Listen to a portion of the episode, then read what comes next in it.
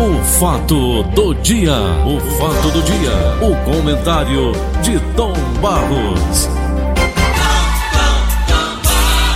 Bom dia, Paulinho Oliveira. Pois é, e hoje com esses dois monstros do jornalismo brasileiro, Tom Barros Monstros, e é? Dudu e, Del, e Delfonso Rodrigues, já está na linha também, Delfonso Rodrigues. Dudu, bom dia, Dudu. Bom dia, amigos. Bom dia, Paulo. Bom dia, Tom. Bom, Bom dia, dia. ouvintes da Verdinha, a nossa querida 810. O Tom Dudu, uma ação da Força Tática da 2 Companhia do 23º Batalhão da Polícia Militar, com apoio do Comando de Policiamento de Rondas e Ações Intensivas e Ofensivas, capturou seis pessoas e apreendeu armas, drogas e 192 munições do município de São Luís do Curu. Investigações da polícia apontaram, essa, essa matéria eu vou trazer depois. A matéria que eu quero trazer agora diz respeito, essa matéria eu vou trazer às 8h10, diz respeito aos ministros do Tribunal de Contas da União, TCU. Eles decidiram pelo envio das identidades dos fraudadores do auxílio emergencial para investigação pelo Ministério Público Federal. De acordo com Tom e Dudu, com a decisão foram encontradas 620.299 pessoas que já recebiam outros benefícios e não poderiam acumular com os 600 disponibilizados pelo governo federal. Tom Barros, Dudu, vocês, vocês acham que eles não sabiam disso, que eles já tinham, já tinham, já recebiam benefícios? Eles não sabiam que não podiam receber o, o auxílio? Tom, primeiro. Paulo, eu acredito o seguinte: em algum caso pode ser que a pessoa não tenha consciência daquilo que aconteceu, mas na grande maioria sim. Por quê? Porque você tem. Olha, um dia desse aconteceu um fato comigo, no banco. Eu fui ao banco pessoalmente saber, rapaz, apareceu esse negócio aqui, de onde é a procedência desse dinheiro? Que negócio é esse? Por quê? Porque você tem um controle, não é? Claro. Então, se a pessoa recebe 600 a mais, a primeira que tem consciência é saber a origem do dinheiro, até porque pode lhe trazer um problema posterior. Essa gente, eu creio que na grande maioria, usou de má fé. Pode ter que no meio também haja pessoa de boa fé. Mas todos vão ser chamados, claro, para ressarcir, para trazer de volta o dinheiro. Agora, que existe realmente a possibilidade de haver uma fraude maior, uma atuação de pessoas direcionadas para um trabalho visando a enganar, isso pode, pelo menos é a visão que eu tenho. Agora imagina você, Tom, se multiplicar isso por 600 reais, quase 700 mil pessoas multiplicadas por 600 reais, isso é um dinheiro grande, muito dinheiro. grande, né, compadre? É, bom dinheiro. Dudu, Pois não. vamos nós, Dudu. Paulo. Eu li hoje bem cedo, Paulo. Dudu, só um minutinho. Eu li hoje bem cedo do programa, na abertura, como eu faço diariamente, da parte policial, que lá em Acaraú, um grupo de pessoas, jovens inclusive, o que está preso tem apenas 18 anos, praticando crime de fake news, notícias falsas. O que é que nós temos em torno de tudo isso? O que é que o senador coronel aqui da Bahia, o Tom Barros até falou que 10 milhões é que ele estava pedindo para colocar como multa seria muito alta, ninguém iria pagar. Ele baixou para um milhão, até um milhão de reais. Como é que está esse imbróglio todo, hein, Dudu? Paulo, pois não. É, essa é a chamada, né, o projeto de combate às fake news, que está tramitando, foi aprovado no Senado, agora passou para a Câmara dos Deputados. Né? E a gente hoje, Paulo, é importante até a gente fazer um, um retrospecto. Hoje a gente fala muito em fake news, em notícias falsas, né? principalmente por conta da disseminação dessas notícias nas chamadas redes sociais, Instagram, Facebook, Twitter, enfim. Agora é importante, Paulo, a gente lembrar um pouquinho e voltar um pouco na nossa história, entender que notícia falsa não é de hoje, né? A gente fala muito, mas É. isso é uma coisa que já acontecia há muito tempo, na Idade Média, nos primeiros anos depois de Cristo. Você já, se você olhar um pouco a história, você vai ver isso caminhando por todo o percurso da história, né? Enfim, e Sim. o que é que acontece? Você chega num mundo contemporâneo, né, onde a imprensa tem um papel muito importante, né, e isso começou a ser regulamentado. Então, veja bem, no Brasil isso tudo é muito recente, né? Então, a regulamentação da punição, por exemplo, das notícias falsas ou coisa que venha a denegrir a imagem, enfim, uma série de coisas, ela é uma coisa que remonta a pouco mais de 10 anos, né? Através do STJ, que foi votado uma regulamentação onde você pune toda a cadeia produtiva da notícia na imprensa. Mas o que, que acontece? A gente chega hoje nesses, no mundo da, da, digital, né? E hoje as redes sociais, e é importante a gente ressaltar, Paulo, que hoje é, no mundo digital você consome cerca de 70% da notícia no Brasil hoje você consome através desse mundo digital. Então, hoje nunca se consumiu tanta informação como na atualidade. Ou seja, hoje a informação ela está extremamente democratizada. Acontece que no meio disso tudo existe o lixo, que é o que a gente chama de, de fake news. E quando a gente fala de fake news, Paulo, a gente não está falando de coisas de pessoas neófitas, ou seja, pessoas amadoras. A gente está falando de profissionais. É. Né? E hoje nas redes sociais você tem a tecnologia, que é um aliado, né, onde você faz um trabalho extremamente científico. Ou seja, você pode criar programas que são chamados robôs, que eles disseminam essas informações. Ou seja, eles explodem, eles mandam várias mensagens para um universo de, pessoa, de pessoas incalculáveis. E é importante, Paulo, que essas informações elas não caminham para endereços aleatórios, elas caminham para endereços que são endereços que têm acesso, são grupos, são lugares que têm visibilidade, né? E aí a gente chega aos nossos dias de hoje que essa disseminação, é, essa proliferação exacerbada, a gente chama isso das chamadas milícias digitais. Né? Hum. Ou seja, são as pessoas que pegam as informações e essas informações, elas vão exatamente, essas falsas notícias, elas vão em cima de temas nevrálgicos, temas que são da atualidade, temas que estão em vigor, temas que são polêmicos e eles vêm com uma explosão de informações espalhando essas notícias falsas. E aí é aquela história, você quando começa a ser bombardeado, você começa a se perguntar, isso é verdade? Então muita gente chega a acreditar que isso é verdade, né? Então, eu estou falando um pouquinho, fiz um pouco desse retrospecto só para a gente entender que hoje a fake news ela não é nada amadorística, ela é uma coisa extremamente profissional. E eu chamo até a atenção. O Göring fazia isso, não era do Hitler, não era, não era do, do Göring? Exatamente. O, o Hitler ele fez isso muito bem. O Hitler fez isso através do cinema, através dos panfletos, através da imprensa, né? Então Hitler Isso. ele criou uma verdadeira, eu diria, um marketing, entendeu? Do que vinha a ser o nazismo, né? Então você tinha uma disseminação das ô, ideias. Dudu, eu, eu vi uma palestra agora pela televisão, né, nas redes sociais. O, o, Augusto Cury, lá em Massachusetts, fazendo uma palestra e dizendo que Jesus foi o homem mais inteligente que já pintou na face da terra. Eu te pergunto, naquela época, Jesus foi levado ao Sinédrio, foi apanhado três horas da manhã, e apareceram as testemunhas contra ele, que ele era uma pessoa ligada ao diabo, ao demônio, aquela coisa toda. Aquilo ali era fake, era fake ou, é, ou era calúnia? Paulo, isso aí era, era tudo que você está falando, porque na verdade isso era uma mistura, né? E sempre, Paulo, existe uma coisa, religião e poder são coisas que são muito próximas, né? Uhum. Então eles via, viam na figura de Jesus Cristo uma pessoa que vinha crescendo muito, as suas ideias sendo disseminadas. E isso ia contra ao poder vigente, ou seja, a obediência ao Deus do povo romano, do povo grego, né? Então isso uhum. tudo passou a ser questionado. Viam naquela pessoa de Jesus uma pessoa que fazia um confronto de ideias. Porque o amor ao próximo, os seus ideários e uma série de questões faziam com que questionasse, de certo modo, o poder vigente. Né? Uhum, então, uhum. Jesus Cristo, na verdade, foi caluniado, né? espalhava notícias mentirosas. Né? Aí, por exemplo, quem na época o poder era confrontado. Então, era uma série de questões. E, e é interessante essa abordagem que você faz, porque isso mostra que isso já remonta né, de muitos anos, né? Tudo que a gente entende Até hoje. de Cristo, claro, né, o, o, Exatamente. Então, Até naquela época, isso, naquela época, como é que isso tudo era disseminado? Através dos diálogos, das conversas, né?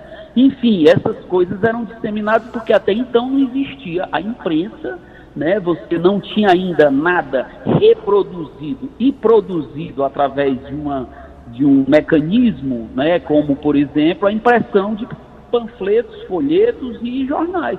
Você já é. vai ver isso na Idade é Média, né? Com Gutenberg, é Dudu, agora é o seguinte, vem aí, vem aí a campanha política, vem aí a campanha para prefeito. Essa, essa nova, esse, esse projeto aí do senador Coronel aqui da Bahia, Sim. tu acha que pode vingar o, o, os produtores? Tu sabe que nós temos aqui em Fortaleza escritórios especializados nisso. Sim. Temos profissionais Exatamente. nesta área especializados Exatamente. nisso. Difamar, Exatamente. caluniar, colocar notícias isso. falsas. Será que isso vai isso. prosperar, hein, Dudu? Paulo, eu torço, entendeu, que esse projeto lhe seja dado encaminhamento, né? Porque, hum. assim, a grande virtude dessa lei das fake news é tratar a questão aonde você vai responsabilizar e ter transparência em relação a essas questões, né? Hum. Ou seja, você vai poder rastrear essas mensagens. Vão entendeu? criminalizar, você... né, Dudu? Exatamente, os provedores, porque a gente muitas vezes fala, Paulo, em quem produz, mas é importante que isso é gerado, ou seja, um, um provedor, ele abriga isso tudo, né? Então você precisa de ter regras estabelecidas, porque senão você vive um chamado mundo cão, e a internet é um universo onde tudo pode, né? Então você é. tem que criar limitações. E o projeto ele vem exatamente responsabilizar e e criar uma transparência em torno dessas questões. Então isso é uma coisa fundamental porque a gente sabe, por exemplo, e aí a gente vai para o campo no universo, no mundo, e você vê que isso tem ele, eleito muitas pessoas, né? Essa fake news, esses robôs, né? Eles têm eleito pessoas de uma maneira que até então a gente não estava acostumado. Ou seja, a gente só era acostumado a entender a campanha política através da TV, do rádio, do rádio, ou, ou, ou da, da, da, dos jornais. E agora a questão do mundo digital, ela traz um outro universo da produção da notícia de uma maneira muito diferente, de uma maneira onde isso tudo explode. Né? Eu posso enviar através de um robô, Paulo, é 10 milhões de mensagens, 30 milhões de mensagens, vai depender do preço que eu pague. Entendeu? Então isso é, é uma coisa trans, é, que não existe transparência. Você não está responsabilizando alguém que está transmitindo aquela notícia falsa. Então a lei ela é importante porque você precisa criar critérios. E hoje, Paulo, a gente vive num mundo onde a gente muitas vezes a gente fala dos direitos. Ah, porque eu tenho direito a isso, eu tenho direito às liberdades, eu tenho direito a dizer o que eu quero a gente tem que entender que a gente vive o mundo dos direitos, mas a gente também tem os deveres. E as pessoas muitas vezes esquecem que esses deveres eles são tão importantes quanto os direitos. Ou seja, o mesmo direito que eu tenho de me pronunciar, eu tenho a responsabilidade e o dever de saber que o que eu falo, né, eu tenho que ter responsabilidade, senão posso estar incriminando pessoas que são, na verdade, pessoas inocentes. Né? Então, isso tudo é, você vai no campo da lei e você tem que trabalhar e operar no campo do direito e do dever. E o que é que acontece? Esse mundo da, da fake news, ele trabalha muito no campo do direito, ou seja, eu tenho o direito de dizer o que eu penso. Ok, mas aí você também tem o dever de respeitar o direito do outro também. E isso no mundo da internet, isso é uma coisa que é muito sombria, você não tem é, isso Mas, Dudu, eles têm mania também de querer dizer que isso é liberdade de imprensa. Não hein? tem nada a ver com liberdade de imprensa, Paulo. Liberdade hum. de imprensa, ela responsabiliza a notícia falsa. Como hum. eu tinha dito anteriormente, hoje, se eu noticiar no rádio, se eu noticiar no, na televisão, no jornal ou através de um portal, entendeu? Eu posso me responsabilizar por essa notícia. Ou seja, eu posso ser punido. Toda a cadeia produtora da notícia, desde o repórter, a pessoa que é responsável pelo, pela, pela, pelo jornalismo, o diretor. Entendeu? Então eu tenho que entender que da mesma forma nas redes sociais, isso tem que haver uma regulamentação, porque na verdade não existe. Aí você vem com o falso discurso de que isso é liberdade de imprensa. É. Negativo. Você tem que ser responsabilizado por aquilo que você diz que é mentiroso, que é falso. entendeu? Que você está é, denegrindo a imagem das pessoas, você tem que se responsabilizar. E até então, isso funcionava de uma maneira livre, entendeu? É, então você é tem. Verdade. Não é isso? É verdade. Valeu, Dudu. Agora vamos ouvir um, um pouquinho do Tom Abraçar o Dudu aí, dizer que, que a explanação dele, a explanação dele é muito pertinente, é muito apropriada. E lembrando a você, Paulo Oliveira, que na guerra era preciso também a gente lembrar isso. Existe a informação e a contra-informação. É. A contra-informação é exatamente a informação mentirosa para enganar o outro país com o qual estava em conflito. Isso uhum. acontecia demais. As, o, o, na época não tinha internet, mas as emissoras funcionavam em ondas curtas e cada emissora tinha uma potência muito grande. BBC de Londres, Rádio Central de Moscou, Deutsche Welle da Alemanha, a RAI. Então aquilo tudo, através das ondas curtas, que na época era predominante, existia simplesmente a predominância. Aqui no Brasil nós tínhamos ondas curtas também. A nossa Ceará Rádio Clube tinha onda curta que entrava na Europa, tudo. Então a informação e a contra-informação para confundir os adversários. Então a notícia falsa, ela sempre existiu. Não, não é de hoje. Hoje, porém, Exatamente. esse controle que vem aí é um controle que precisa ser feito com muito critério, principalmente com os provedores prestando atenção, como está nessa lei. Outro detalhe Isso. muito interessante, o Dudu, é que ele diz liberdade de imprensa. O outro diz liberdade de expressão. Liberdade de expressão você tem e sempre terá para dizer o seu pensamento, mas jamais um pensamento mentiroso que vai caluniar, injuriar, enfim, atingir a honra, a honorabilidade de alguém. Não pode se confundir uma coisa com a outra. Ô, Tom, só, Tom, aí... Dudu, só criminalizar financeiramente criminalizado através do bolso. Vale a pena? Por que não criminalizar também com cadeia, os dois? Olha, Paulo, é, a, a, lei ela é bem clara, né? Porque ela responsabiliza, primeiro, ela pune, e aí cabe dentro, por exemplo, da lei vigente, né? Que aí entra no campo do direito penal, do direito. Enfim, você tem outras vertentes do campo do direito, das letras jurídicas, onde você também pode buscar a responsabilização dessas pessoas e até puni-las e chegar ao ponto de transformar essa punição numa cadeia. Porque uhum. você sai do campo, por exemplo, do campo dessa lei das fake news e você pode operar no campo de outras leis também que te dá suporte para esse tipo de punição. Mas eu achei importante essa observação que o Tom Barros fez sobre a informação e a contra-informação, e eu lembro que a internet ela foi inventada nos anos 50 como um, um instrumento de informação aonde você não poderia rastrear nenhuma onda, ou seja, até então as, as informações elas eram muito transmitidas no mundo da guerra através do, do campo de ondas sonoras. E a internet foi uma busca, e a internet ela nasce exatamente no Vale do Silício, nos Estados Unidos, nos anos 50, lá na Califórnia, que é hoje onde tem as grandes empresas de, de informática e tecnologia digital, e ela foi inventada pelos Estados Unidos exatamente na Guerra Fria, onde eles queriam um mecanismo de informação aonde eu interrompesse, onde eu não pudesse visualizar e nem ver em nenhum campo até então como que eu poderia me comunicar? Porque numa guerra de uma bomba explodisse uma bomba atômica, né? Então as torres, na mesma hora, elas são destruídas.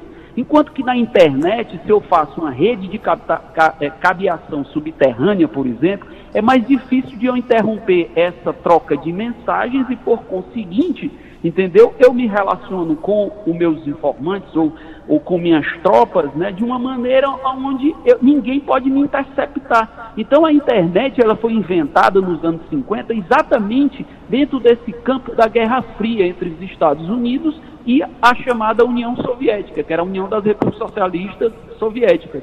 Então é bom a gente lembrar que a guerra, ela sempre foi um instrumento, ela sempre foi um mecanismo de grandes invenções na história da humanidade. É. E a, inter internet ela é inventada exatamente nos anos 50, por volta de 1956, né, por conta dessa Guerra Fria.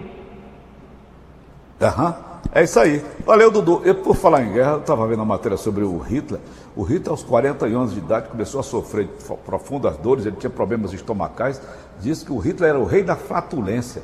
Ele devia ter chamado os outros presidentes dos países que estavam em guerra com ele, né? Com uma guerra de flatulência.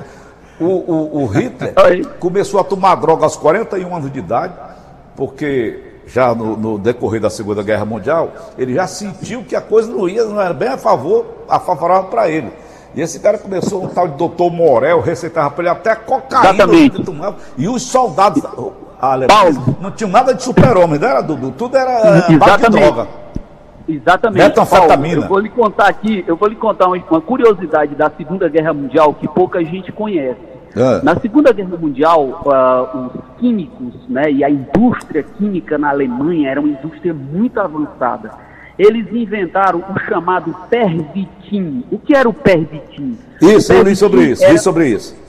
é, o pervitin, ele era uma droga que era dada para os soldados. Então eram umas pastilhas, era como se fossem umas pastilhas. Tinha E até era chiclete, uma não era, né, Dudu? De perrentinho? Era, era uma, eram anfetaminas, eram, eram coisas que deixavam os, os, os soldados, a tropa de uma maneira em geral, extremamente ativa, extremamente, como toda droga, ela atiça muito o, o, o, o, cérebro, né? Então, na época da guerra, eles não entendiam como é que as tropas nazistas, elas eram tão aguerridas, elas eram tão obcecadas pela vitória, pela luta, pela batalha. Então, você observa que a, a Alemanha, quando ela invade quando ela invade a Polônia, foi uma coisa devastadora. Em, em É verdade. cinco ou semanas, ela, ela foi avançando, tomou a Bélgica, saiu avançando, foi tomou a Tchecoslováquia, ela foi avançando, chega na Rússia, ela toma a Holanda, ela sai devastando e de uma maneira muito rápida. Era o chamado pervitin que os, os soldados tomavam e que Hitler depois acabou se viciando também. Só que ele foi passando para drogas mais pesadas, entendeu? A chegar É. ao ponto que Hitler só dormia depois que ele tomava a- a- a- as injeções de drogas para ele contrapor a, a- a- esses estimulantes que ele tomava. né? Então aí a gente quando estuda um pouquinho da guerra a gente entende por que, os, os soldados nazistas eles eram tão diferenciados, porque eles Mas os eles, na americanos verdade, também, quando descobriram essa, essa faceta deles, também passaram a aderir, não foi? Metanfetamina? Metanfetamina, exatamente, Uhum. Exatamente. Porque eles ficavam ligados praticamente 24 horas. Quando eles atacavam, era como se aquele ataque eles procedisse durante longas jornadas. E o pessoal não entendia como é que aqueles caras tinham uma vitalidade tão Tudo grande. lombrado, né, Dudu? Ora, tudo drogado, doutor. Como é que você vai? A lombra depois é aquela de lascar a lombra. É, é, Tá bom, depois, Dudu, é bom exatamente, conversar com você. Tom Barros, nosso tempo voou, 7h58. Um abraço, aí pro Dudu. nosso- Obrigado. Um, um abraço aí pro Dudu. Um abraço Oi. para todos. De Alfonso Rodrigues.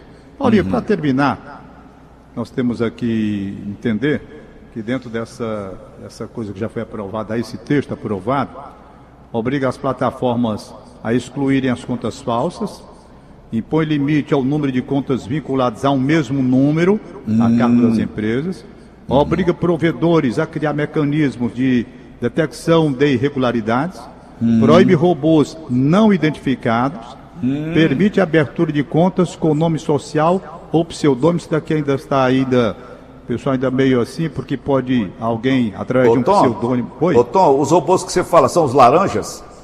Não, são equipamentos para transmissão em massa, como o Dudu falou aí. Entendeu?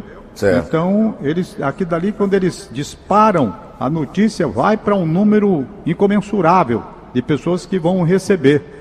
Então, eles estão ainda estudando essa parte, principalmente no que eu falei, com relação à abertura de contas, eh, de contas com nome social ou então pseudônimo. E a verdade é que é uma luta para acabar com as pessoas que se escondem através de uma identificação falsa também. Porque você imagina que é uma coisa e não é. Ou então tem outra também que eles criam, que você está, por exemplo, eu já disse aqui, inclusive, Não são com você. pseudônimos, né, Tom Barros? Não são pseudônimos. Pode ser também.